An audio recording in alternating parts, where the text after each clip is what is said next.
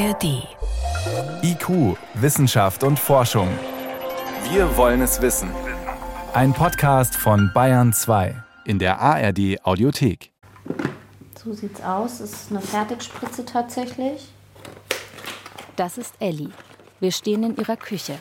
Aufgeräumt ist es hier. Kein Krümelchen liegt auf den Arbeitsplatten. Ellie hat gerade eine weiße Styroporbox aus der Speisekammer geholt. Die Box ist fast so groß wie ein Wäschekorb. Aber da ist keine Wäsche drin. Da liegen Infusionsbeutel mit milchigen Flüssigkeiten, ungefähr 20 Einmalspritzen und Tabletten in lila und grünen Verpackungen. Eine davon nimmt Ellie in die Hand. Also ich nehme 20 Milligramm, was ich merke.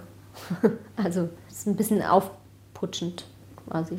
Ellie dreht sich um, öffnet einen hüfthohen Schrank zwischen Besteckschublade und dem Fach, wo die Töpfe stehen. Da, wo andere ihre Tees lagern oder ihre Gewürze. Und meine ganzen Nahrungsergänzungsmittel habe ich in einer extra Schublade in äh, meiner Küche. Die ist aber auch ganz schön voll, ja. Ja, ne? Die sind auch ganz schön voll, genau. Ellie macht das alles für ein Baby. Es ist so im Kinderwunsch, du hast am Anfang eine Grenze und dann denkst du einen Moment drüber nach und dann gehst du trotzdem drüber, machst es dann trotzdem. Weil du willst ja ein, also du willst ja ein Baby haben. Ne? Sechs verschiedene Präparate nimmt sie an einem Tag. Ellie hat auch schon einige Nebenwirkungen zu spüren bekommen. Übelkeit, Hitzewallungen, zehn Kilo hat sie zugenommen. Sie zeigt eine Packung mit Spritzen. Ja, ich habe auch einen heiden Respekt vor diesem Medikament. Ähm, klar, ich habe auch ein paar schlaflose Nächte deswegen. Aber ich hoffe einfach mal, dass es alles gut geht. Schon bald wird sie die erste Spritze davon gesetzt bekommen. Eigentlich ist das Medikament für die Krebstherapie gedacht. Im Kinderwunsch gilt es als Heilversuch auf eigenes Risiko. Und wenn, wenn dieses Teufelszeug hier dafür hilft und äh, mir eine Ärztin sagt, das brauche ich, ist es schwierig zu sagen, nee, nehme ich nicht. Also lässt Ellie Grenze für Grenze hinter sich. Wir haben ja schon echt richtig viel Geld dafür ausgegeben. Ne? Dann denke ich mir manchmal, jemand anderes äh, kauft sich für 4,95 Euro einen Schwangerschaftstest. So, das war jetzt seine Ausgabe, um festzustellen, dass er ein Kind bekommt. Meine Ausgaben sind eher im fünfstelligen Bereich.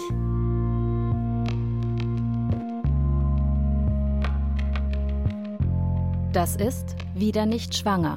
Wie weit gehen für ein Baby? Folge 1 von 3 Kinderwunsch. Ein Podcast von Christiane Havrenek und Nadine A.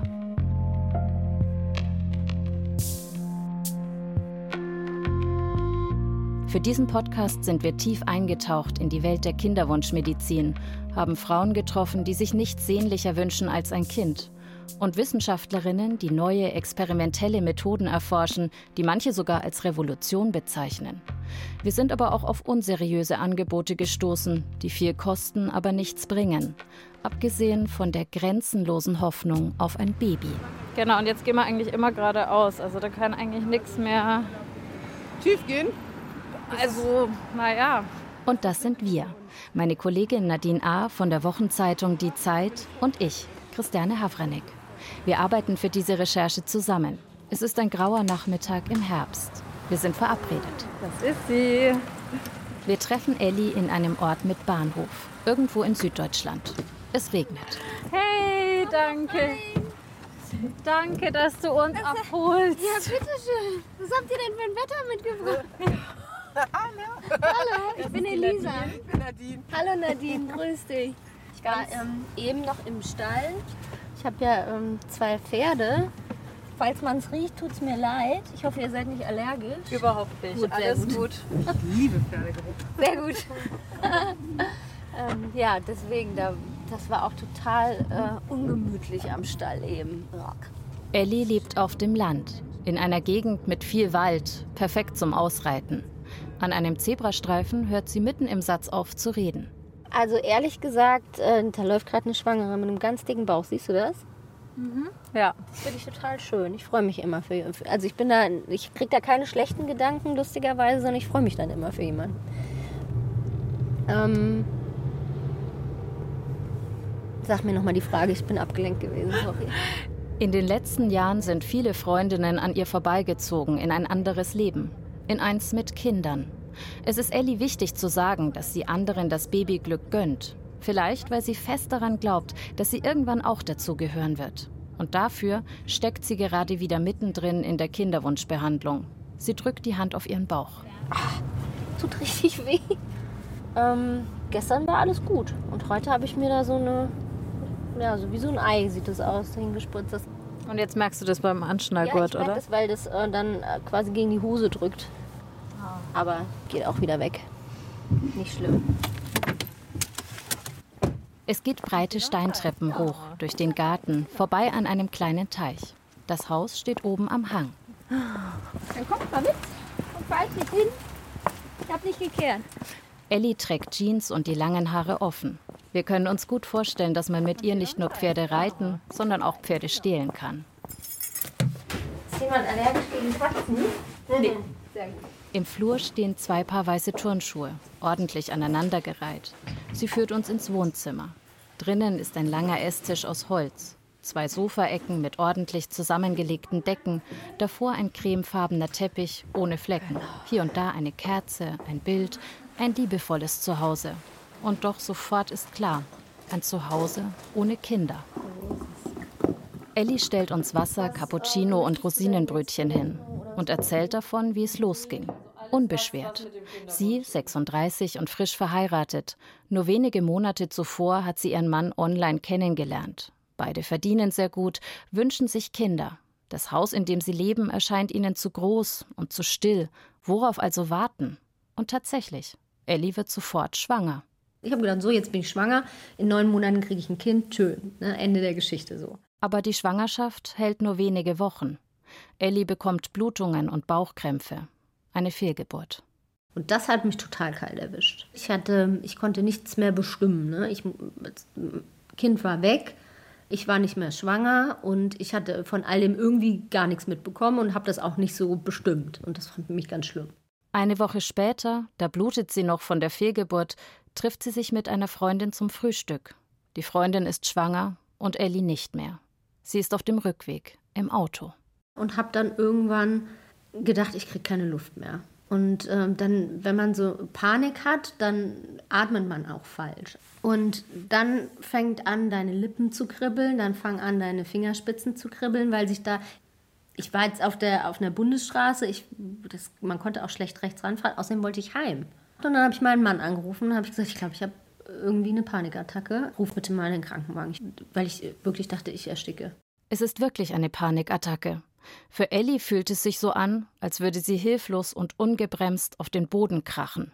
Sie hat die Kontrolle über ihr Leben verloren. In den Wochen danach kann sie nicht arbeiten. Sie geht täglich spazieren mit ihrer Mutter, oft fünf Kilometer am Tag. Das Gehen und Sprechen hilft ihr, mit ihren Gefühlen klarzukommen. Was ihr aber nicht hilft, sind die Tabletten vom Frauenarzt, die ihre Fruchtbarkeit fördern sollen. Ich habe dann irgendwann gesagt, nach weiteren drei oder vier Monaten, ich habe das Gefühl, mir läuft die Zeit davon. Also ich bin dann selber so ins Laufen gekommen und habe dann gemerkt, wenn ich mich darauf verlasse, da wird nichts passieren. Sie lässt sich auf eigene Faust von verschiedenen Ärzten durchchecken, bestellt die Nahrungsergänzungsmittel, macht einen Termin in einem Kinderwunschzentrum und erfährt dort durch einen Bluttest, dass sie nicht mehr viele Eizellen übrig hat. Denn der Vorrat an Eizellen ist bei jeder Frau endlich. Irgendwann sind sie aufgebraucht. Dann denkst du dir erstmal, Mist. Wenn man so hört, eine von sieben betrifft das, eine von sieben Frauen ähm, hat Probleme, schwanger zu werden. Das ist nicht so schön. Ich hätte nicht gedacht, dass es mir passiert. Für sie ist das ein Schock. Wieder Tränen. Aber aufgeben? Nein. Sie beginnt jetzt mit künstlichen Befruchtungen. Die Eizellen werden entnommen und im Labor in der Petrischale befruchtet. Ja, dann war ich aber voll in der Maschinerie, sehr schnell auch. In dieser Maschinerie ist Ellie nach wie vor drin. Eine Ich tue alles für mein Baby Maschinerie zwischen Hoffnung und Enttäuschung, die für Betroffene schwer zu ertragen ist und über die Außenstehende oft gar nichts wissen, weil nur wenige Kinderwunschpatientinnen offen darüber sprechen. Wir werden euch in diesem Podcast mitnehmen in diese Maschinerie. Also Ellie wird uns mitnehmen.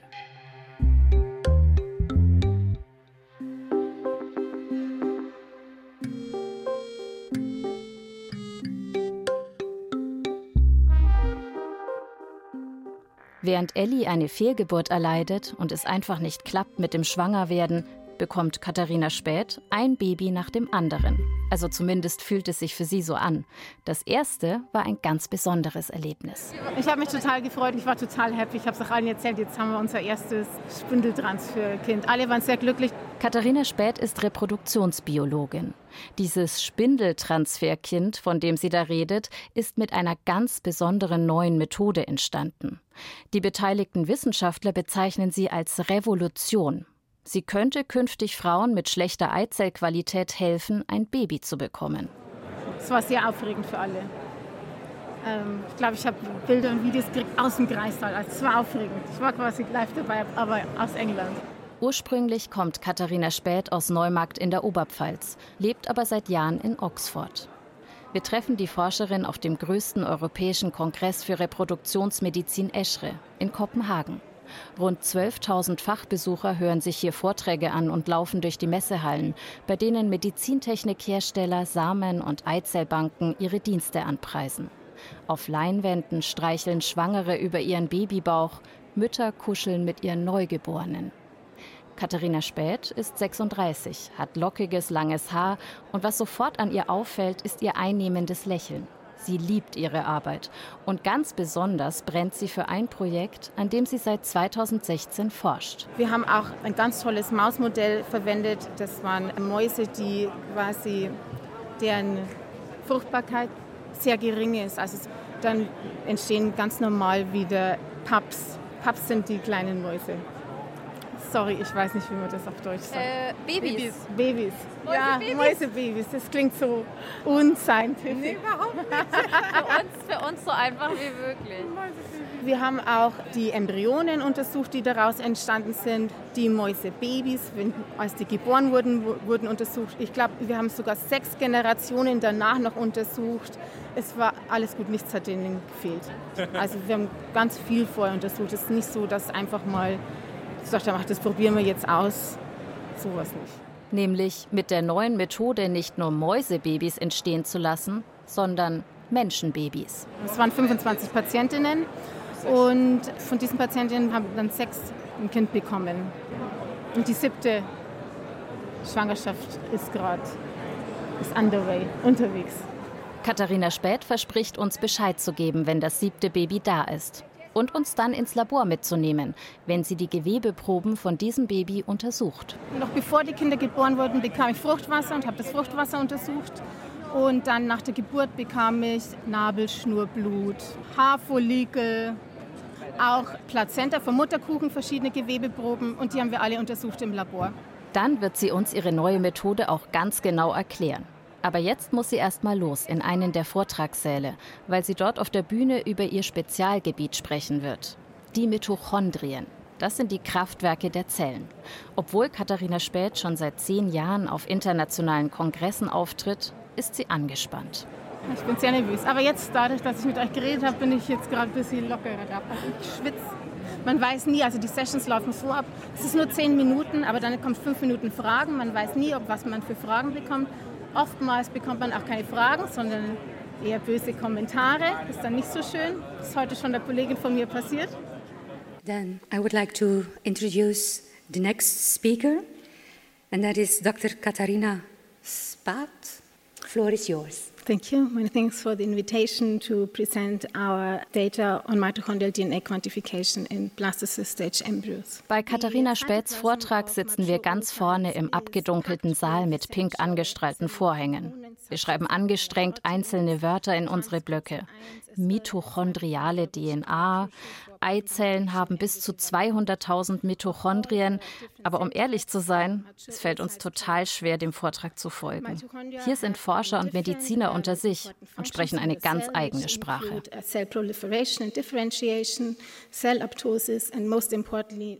Immerhin, böse Kommentare gab es nicht bei Katharina Späths Vortrag. Das haben wir mitbekommen.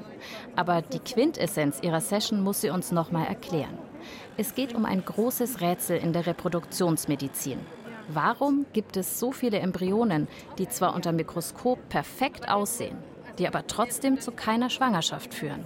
Könnten die Mitochondrien etwas damit zu tun haben? Mitochondrien sind sehr wichtig für die Entwicklung des Embryos. Die und Mitochondrien stellen Energie her. Deshalb hat Katharina Späth einen Test entwickelt, mit dem man messen kann, wie viel mitochondriale DNA in einem Embryo drin ist. Der Test funktioniert einwandfrei. Nur leider bringt er überhaupt nichts für Kinderwunschpatientinnen. Das wollte sie der Fachwelt berichten. Die Schwangerschaftsrate hängt nicht von der Menge an mitochondrialer DNA ab. Wir haben jetzt eine neue Methode und die funktioniert sehr gut und die zeigt wirklich, dass es kein guter Add-on ist. Also keine gute Zusatzleistung für Frauen mit Kinderwunsch. Aber diesen sinnlosen Mitochondrientest, den haben schon zwei andere Labore auf den Markt gebracht. Ja, das hat mich überhaupt nicht überrascht. Es gibt auch immer einen Wettbewerb zwischen den verschiedenen Laboren. Man bringt neue Tests raus. Die Patienten lesen das und wollen das dann machen, ohne dass wirklich dafür genügend Beweiskraft gibt. Aber es kostet Geld für die Ja, Patienten. selbst- Selbstverständlich. Die Add-ons, die machen natürlich, bringen auch viel Geld. Also braucht man sich ja nur mal hier umschauen. Katharina Späth deutet auf die Stände in den Messehallen von Pharmafirmen, Medizintechnik und Testherstellern. Hier preisen Unternehmen Zusatzleistungen an. Ob sinnvoll oder nicht, ist für uns schwer durchschaubar. Was ist das? Keine Ahnung, irgendwelche Vitamine, denke ich mal. Geht's schon los. Hier gibt es Pillen in weiß-lila Verpackung. Auf dem Werbebanner schwimmen Spermien zu einer Eizelle. Der Slogan auf Deutsch: Von der Azospermie zum Glück. From uh, stem cell to divide. It's uh, Es ist für Männer, die ähm, keine Spermien produzieren. Spermie haben, ja. yes, we have uh, 100% success in animal models. Wir haben 100% Erfolg in Tiermodellen. Das ist wie ein leeres Röhrchen und nach der Behandlung ist es voll mit Zellen. It's full of cells. Okay. Angeblich ist das Medikament ganz natürlich, frei von Chemie. Katharina Späth zieht kritisch die Augenbrauen hoch. Was ist da published? Yes, it's uh, published in. Uh, Wir gehen ein uh, paar Schritte weg vom Stand. articles. Ich, ich muss natürlich die Studie mir erstmal anschauen, aber ich denke, dass das ein großer Blödsinn ist. Am anderen Ende der Halle eine asiatische Firma, die einen Test der Gebärmutterschleimhaut anbietet. Das Ziel, damit den angeblich besten Zeitpunkt zu finden, um Embryonen bei Patientinnen einzusetzen. Katharina Späth schüttelt direkt den Kopf, gibt uns Zeichen, lässt den Mitarbeiter am Stand aber reden. Es funktioniert tatsächlich. Der Test hat die Schwangerschaftsraten um etwa 30 Prozent verbessert. Ich denke, wenn man den Test der Patientin anbietet, vielleicht ist ihr Problem ja die Gebärmutterschleimhaut und dann probiert sie noch diese eine Sache, dann ist das gut für die Patientin. Auf dem Flyer der Firma steht keine Quelle für die Zahl 30 Prozent. Katharina Späth kennt den Test von verschiedenen Anbietern. Ja, ja. da gibt es massig Studien, die, die zeigen, dass es überhaupt nicht funktioniert. Es ist absoluter Schwachsinn. Also Aber das heißt, Schwachsinn. wenn ich jetzt als Patientin das sehe, die Schwangerschaftsrate um 30 Prozent verbessern, Ja, ja, denke ja. ich mir doch, ja Ja, Wahnsinn. logisch, logisch. Da müssten eigentlich die Ärzte sagen, nee, pass auf, es ist Blödsinn. Katharina Späth nimmt uns noch mit in eine Session, die besonders gut besucht ist. Eine internationale Forschungsgruppe hat die Studien zu 42 Zusatzleistungen in der Reproduktionsmedizin untersucht. Mit dem Ergebnis hätten wir nicht gerechnet. Die meisten Tests, Infusionen oder Behandlungen sind unnütz. Einige können sogar gefährlich sein. Verkauft werden sie trotzdem. Katharina Späth erzählt uns von einer Freundin, die zurzeit eine Kinderwunschbehandlung in Bayern macht. Und die hat mir das geschickt, eine Liste, und hat mich gefragt, was soll ich denn da ankreuzen? Also da war alles Mögliche drauf. Das meiste habe ich gesagt, vergiss es, vergiss es, vergiss es, vergiss es. Ähm, Das Wichtigste wirklich bei jedem Add-on oder bei jeder Technik ist, dass es richtige Studien im Trials gibt, die wirklich zeigen, dass es einen positiven Effekt hat oder nicht. Andernfalls ist es wirklich Geldmacherei.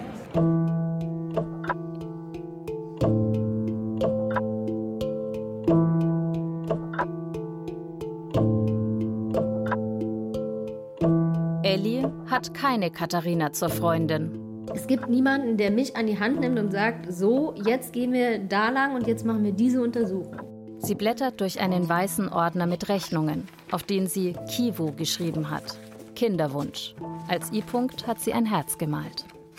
In den letzten drei Jahren hat Ellie mehrere tausend Euro ausgegeben. Für künstliche Befruchtungen und eben auch für Add-ons, also Zusatzbehandlungen.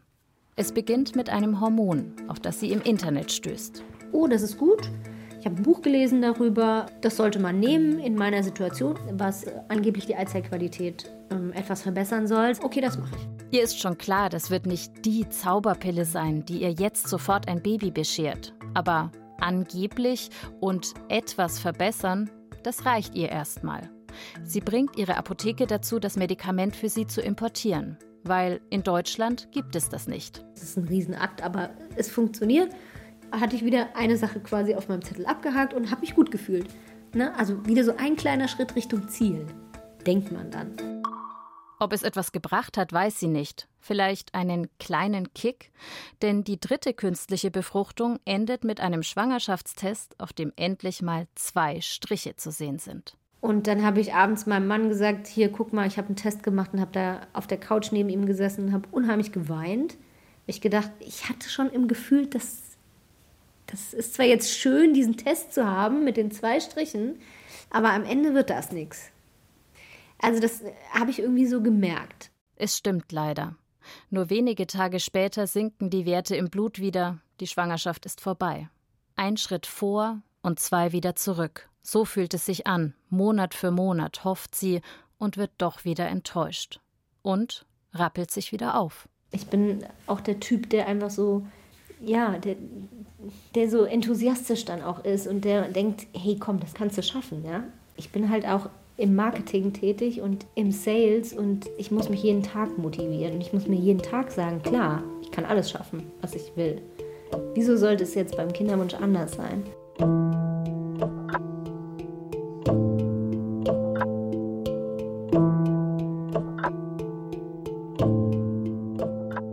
Hat das Gefühl, je mehr man dafür arbeitet, in Anführungszeichen, desto näher kommt das Ziel. Und das ist ein absoluter Trugschluss in der Kinderwunschbehandlung. Ja? Also nur weil du hart arbeitest und zielorientiert bist, heißt das noch lange nicht, dass du am Ende ein Kind hast. Und das ist für mich schwierig. Das ist total schwierig, weil ähm, ich musste mir dann irgendwie immer so Nebenstränge suchen, die ich dann beeinflussen kann. Ellie ist zu diesem Zeitpunkt Ende 30, hat mehrere gescheiterte künstliche Befruchtungen hinter sich und nur wenige Eizellen übrig. Sie sucht Kontakt zu Gleichgesinnten und startet einen Instagram-Kanal, nennt ihn Unsere Kivu-Reise. Sie postet ihre leeren Spritzen, drapiert in Herzform. In der Mitte eine Karte. Aufgeben ist keine Option, steht darauf. Wenn hier nur zwei Erwachsene wohnen, ist ja irgendwie, ich hätte gerne ein Haus, wo, wo richtig viele Kinder lachen und Leben drin ist und Kinder bereichern das Leben so, weil sie einfach so, so, so ehrlich sind. Ne? Also wenn sie gut drauf sind, lachen sie und wenn sie nicht gut drauf sind, dann weinen sie. Und äh, das fehlt Erwachsenen oft so, finde ich, im, im Alltag. Ähm, so diese Ehrlichkeit einfach.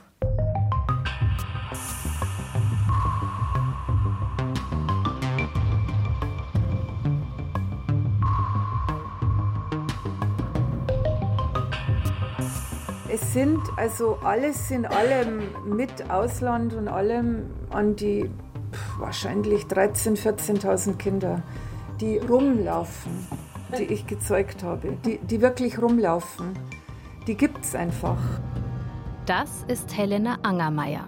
Sie hat tausenden Kinderwunschpatientinnen wie Elli dabei geholfen, schwanger zu werden. Sie ist Embryologin. Helena Angermeier hat fast 40 Jahre in Laboren in München und im Ausland gearbeitet. Und sie blickt heute mit gemischten Gefühlen auf ihre Arbeit. Der Mensch macht alles, was möglich ist. Der Mensch macht es einfach. Er überwindet jede Grenze, die geht. Die Natur lässt es zu, der sogenannte Kinderwunsch. Das ist was ganz Archaisches, Vermehrung. Und in, genauso ist das Programm drin in der Eizelle. Es ist drin. Und die, die Eizelle will sich. Will, will. Helena Angermeier spricht oft liebevoller über Zellen als über Menschen. Vielleicht auch, weil sie sehr viel Zeit im Labor mit ihnen verbracht hat. In den 80er Jahren war sie eine der wenigen, die künstliche Befruchtungen macht. Damals müssen die Spermien in der Petrischale noch selbst zur Eizelle schwimmen. Im Jahr 1992 kommt dann eine bahnbrechende neue Methode. Das Sperma ist jetzt in einer Pipette und Helena Angermeier sticht es direkt hinein in die Eizelle. Sie ist Deutschlands erste Embryologin, die die neue Methode beherrscht. Sie heißt ICSI. Tja, jetzt überspringe ich da Hürde, weil das ist ja eine Methode, wo man dann die männliche Infertilität überbrückt. Also ich fische einen raus und rein. Ich hatte Vorbehalte, aber im Grunde, ich war jünger, ein gewisser Ehrgeiz ist dann doch auch da und es war ein irrer wissenschaftlicher Reiz. Was man da macht, man kommt sich schon so ein bisschen vor wie Gott. Sie wird bekannt in der Szene. Die Frau mit dem weißblonden Dutt, die Balletttänzerin mit den perfekt lackierten Fingernägeln. Helena Angermeier wird gerufen von ausländischen Laboren, wenn es dort Probleme gibt. Aber gleichzeitig kommen ihr auch immer mehr Zweifel. Ist das, was sie macht, richtig? Sie schildert Extremfälle. Wo ich bis zum letzten Tag dachte, oh Gott, was mache ich da? Zum Beispiel? Wenn es wirklich bei den Spermabefunden so krass wird, dass man eine Stunde sucht, um einen aufzutun, und der eine, den man findet, schaut auch noch aus wie eine alte Kartoffelknolle. Und dann muss ich im Grunde irgendwie, ich muss den nehmen, wo man sich im im Grunde vor der Eizelle entschuldigen muss, habe ich auch in Gedanken, wo ich sage, Entschuldigung. Ich muss dir dieses Schrottteil geben, ich habe nichts anderes. Jeden Tag greift sie ein in die Natur. Ja, sie ist stolz auf die vielen Kinder, die mit ihrer Hilfe zur Welt kommen. Sie selbst hat keine. Doch neben dem Stolz ist da oft noch das Gefühl, hier ist eine Grenze, die ich überschreite. Bei ICSI war ich noch in der Zeit gnädig, weil ich sagte, okay, wird schon passen. Aber, aber die PID hat für mich eine absolute Grenze überschritten. Es ist mir schier schlecht geworden. Jedes Mal wieder, wenn wieder PID anstand, wo ich einfach nicht mehr dahinter stand. PID, das ist eine Untersuchung von Embryonen. Die Eizelle wird in der Petrischale befruchtet. Dann wächst sie fünf bis sechs Tage, da entwickeln sich schon 50, 60 Einzelzellen. Und äh, da reißt man mit roher Gewalt Zellen weg, mehrere. Und die können da natürlich das gesamte genetische Spektrum dann untersuchen. In Deutschland ist das aktuell nur dann erlaubt, wenn eine Ethikkommission zustimmt. Zum Beispiel, weil ein Elternteil eine schwere Erbkrankheit hat. Helena Angermeier in ihrem weißen Laborkittel sieht nicht die Eltern und die Schicksale dahinter. Sie sieht die Zellen, aus denen sich gerade ein Lebewesen entwickelt. Dann wird dieser arme biopsierte Embryo, das heißt ja schon Embryo, der dann, wenn man ihm die Zellen wegreißt, zusammen schnurrt, vollkommen kollabiert, aussieht wie ein armes Häufchen Elend. Äh, und dieser arme Zellhaufen, den muss man dann auch noch einfrieren, schockgefrieren, vitrifizieren, weil man ja die Genetik nicht kennt. Ist der Gentest fertig, werden nur die Embryonen aufgetaut, die gesund sind, und dann der Patientin eingesetzt. Nummer eins ist gesund, Nummer zwei ist krank, Nummer drei ist krank. Und diese ganzen Prozeduren, die wiederum die Natur gestattet, äh, weil eben der Embryo nicht kaputt geht. Und die Natur ist grausam genug und lässt das alles zu. Das ist natürlich ein ziemlich krasses Statement. Andere in der Reproduktionsszene beurteilen das dann doch etwas nüchterner. Und es gibt Länder, in denen die PID schon Standard ist. In Großbritannien zum Beispiel, wo Katharina Späth als Wissenschaftlerin arbeitet. Sie findet, ist doch gut, wenn die Patientinnen dank PID nur Embryonen eingesetzt bekommen, die auch eine Überlebenschance haben. Anders als in Deutschland. Weil Frauen müssen sich quasi Embryonen einpflanzen lassen, die sowieso nicht zu einer Schwangerschaft führen würden und im schlimmsten Falle zu einer Fehlgeburt führen. Gerade dieses Eingreifen in die Natur, das Helena Angermeier so kritisiert, das fasziniert Katharina Späth so sehr. Wieso, das erzählen wir euch in der nächsten Folge. Und auch das hier. Katharina Späth ist mit ihrem Forschungsteam nämlich noch weitergegangen. Es ist ihnen gelungen, eine Eizelle zu erschaffen, die von zwei verschiedenen Frauen stammt. Und nicht nur die Eizelle ist gelungen, sondern auch ein weiteres Baby. Ein paar Monate nach dem Kongress in Kopenhagen bekommt sie Neuigkeiten. Sie schickt sie uns als Sprachnachricht. Hi Kat, the seventh spindle transfer baby was born this morning. Smiley mit Herzchen. All went well with the C-section. The mother and the baby are perfect. Das sind doch mal super gute Nachrichten. Ich freue mich für die Eltern und dass wir ihnen helfen konnten, jetzt ein zweites Kind mit der Methode zu bekommen. Bis bald. Momentan ist die Methode noch in der Testphase. Bisher nehmen nur 25 Patientinnen an der Studie teil. Ellie gehört nicht dazu. Wir begleiten sie auf ihrem Weg dabei, endlich schwanger zu werden und bei ihrer Suche nach neuen Verfahren, die ihr neue Hoffnung geben. Sie wird fündig auf Instagram. Ja, also ähm, wir machen das noch nicht so lange, aber unsere interne Statistik sind ja über 80 Prozent schwanger innerhalb eines Jahres. Ne? Da denkst du ja, warum soll ich nicht bei den 80 Prozent sein?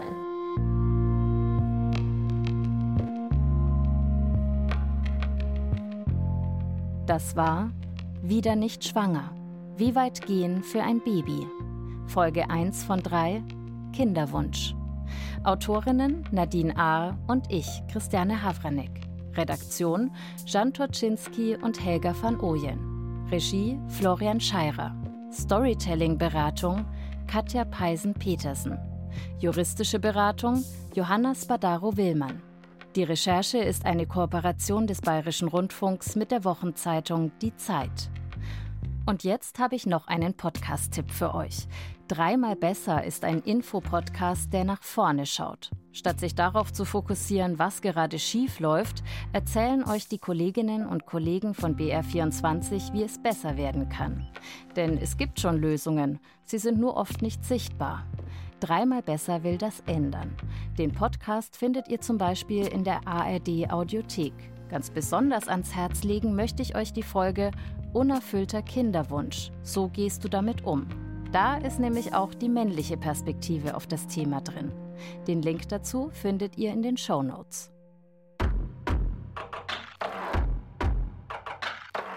Grüßt euch.